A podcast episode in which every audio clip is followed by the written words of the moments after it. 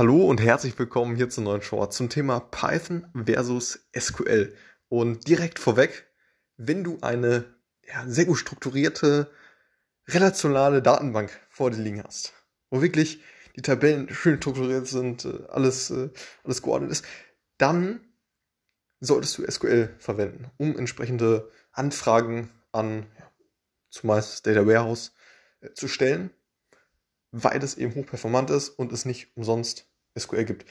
Das in aller Kürze gesagt, wenn du, und, und jetzt kommt Python ins Spiel, du, Python ist halt eine absolut, also eine High-Level-Programmiersprache, die halt durch ihre ja, verschiedenen Libraries, die man eben installieren kann, sehr, sehr flexibel ist und in, in, in so vielen Einsatzbereich, äh, Einsatzbereichen eben ja, Anwendung findet.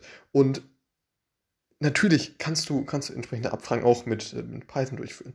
Äh, cooles, äh, super Library ist, ist da auf jeden Fall Pandas zu nennen, um entsprechend mit den Daten zu arbeiten.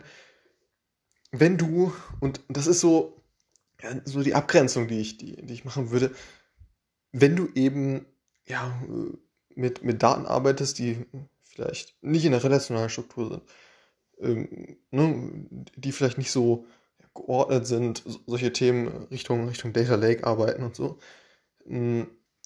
Und natürlich auch, wenn du als Data Engineer irgendwelche APIs äh, äh, baust oder anbindest und ja, solche, solche Themen eben machst, dann natürlich ist, ist, ist natürlich der Go-To, dann entsprechend äh, Python zu verwenden.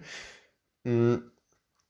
Genau, das, das so als Abgrenzung. Das heißt, wenn du die Möglichkeit hast, äh, SQL zu verwenden, weil es eben hochperformant ist. Man kann mit sehr, sehr wenig äh, ja, ja, Anfragen oder Zeilen letztendlich äh, ja, sehr gut die Daten durchsuchen und das hochperformant mh, hm, hat auf jeden Fall eine sehr, sehr hohe Daseinsberechtigung.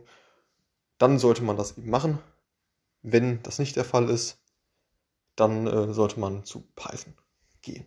Alles klar, bis zum nächsten Mal. Ciao.